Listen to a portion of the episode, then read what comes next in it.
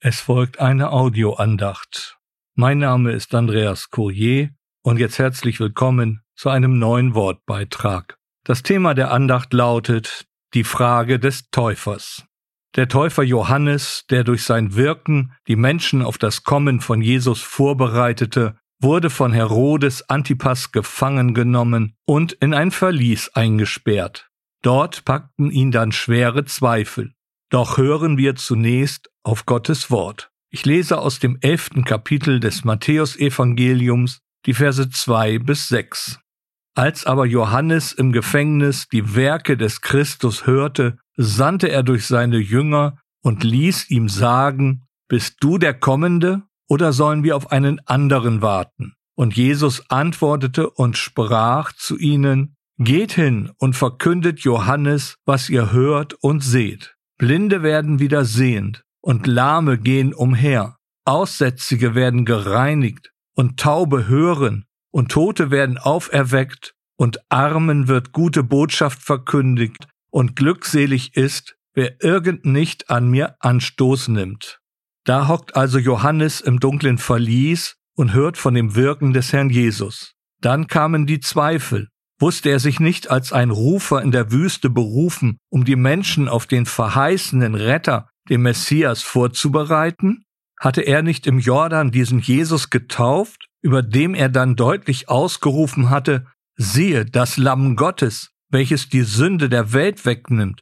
Wenn also Jesus der Messias ist, warum herrscht noch das Böse mit all seiner Ungerechtigkeit? Wo bleibt das Friedensreich? Warum sitze ich hier nun im Gefängnis? So lässt Johannes einige seiner Jünger rufen und schickt sie zu Jesus, um Antworten zu bekommen, damit seine Zweifel dann ausgeräumt sind. Laut anderen Übersetzungen waren es zwei der Jünger, die von Johannes losgeschickt wurden. Zwei Menschen sind laut der Tora die Mindestanzahl von Zeugen. Die Anzahl der Jünger ist jetzt nicht so wichtig. Hauptsache, dass die bange Frage des Johannes Jesus erreicht hat. Aber beachtenswert ist die Antwort Jesu. Es geht hier um das Hören und Sehen. Das Hören auf Gottes Wort hat seine Auswirkungen. Der Herr Jesus bestätigt nicht mit ein paar Sätzen das, was Johannes in seiner Zelle vernommen hat. Nein, er tröstet ihn mit dem Wort Gottes. Es sind alles Verheißungen von dem Propheten Jesaja, die hier nicht nur genannt werden, sondern tatsächlich geschehen, sich buchstäblich erfüllen.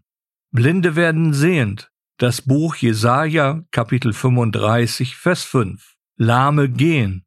Das Buch Jesaja, Kapitel 35, Vers 6. Aussätzige werden gereinigt. Das Buch Jesaja, Kapitel 53, Vers 4. Taube hören. Das Buch Jesaja, Kapitel 35, Vers 5. Und Tote werden auferweckt. Die Auferweckung von Toten wurde im Alten Testament nicht vorhergesagt, denn dieses Wunder war der größte Vollmachtsbeweis des Herrn Jesus Christus, nur Gott selbst konnte dieses Wunder tun. Somit konnte Johannes die Gewissheit haben, dass sich alle seine Hoffnungen und Erwartungen erfüllt haben, auch wenn er im Gefängnis sitzt, mit der Ahnung, dort nicht lebend herauszukommen. Armen wird gute Botschaft verkündigt, eine der wichtigsten Prophezeiungen aus dem Buch Jesaja, Kapitel 61, Vers 1. Das ist wirklich eine sehr gute Botschaft, die der Herr Jesus dem Johannes übermitteln lässt. Der Beweis ist anhand der Schrift erbracht, Jesus ist der verheißene Messias. Aber da ist noch der letzte Vers, der Vers 6. Und glückselig ist, wer irgend nicht an mir Anstoß nimmt. Wie leicht wird dieser Satz als Tadel verstanden? In einigen Kommentaren ist dieses auch so zu lesen. Wenn wir diesen Satz genau lesen, ist es nicht ein Tadel, sondern eher eine Warnung, aber im Hinblick auf Johannes eine Belobigung. Hier ist zunächst von einem glückselig zu lesen. Laut Grundtext ist jemand in besonderer Weise von Gott gesegnet. Nun zu dem Begriff Anstoß. Im Grundtext wird das Wort Skandalizo verwendet. Gemeint ist ein Hindernis, eine Falle, durch die jemand zu Fall kommt. Im übertragenen Sinn soll der Glaube an den Herrn Jesus Christus als verheißenen Retter nicht zum Anlass führen, an ihm zu zweifeln, ihn abzulehnen. Für uns heißt das auch, Wenn wir an dem Wort Gottes zweifeln, glauben wir nicht. Aber Johannes wird hier jetzt von dem Herrn Jesus gelobt.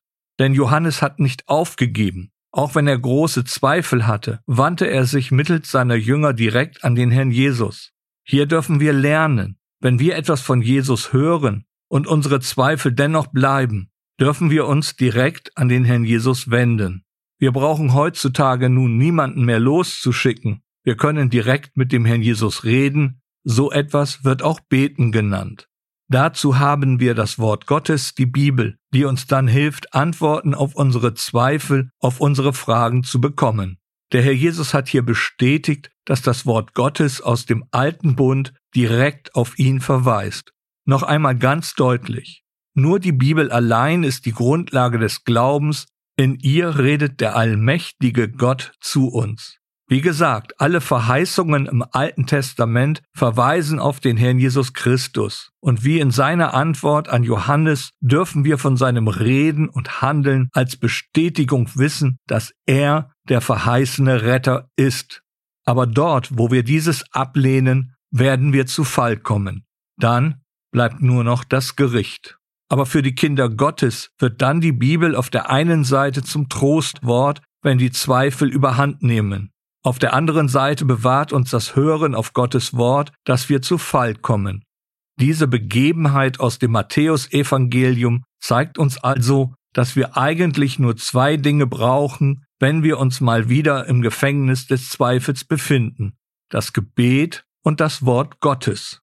Nun wird die Frage des Täufers zu unserer Frage und die Antwort Jesu darauf wird dann zu der einen Antwort, die uns ganz Wahrheit geworden ist. Amen.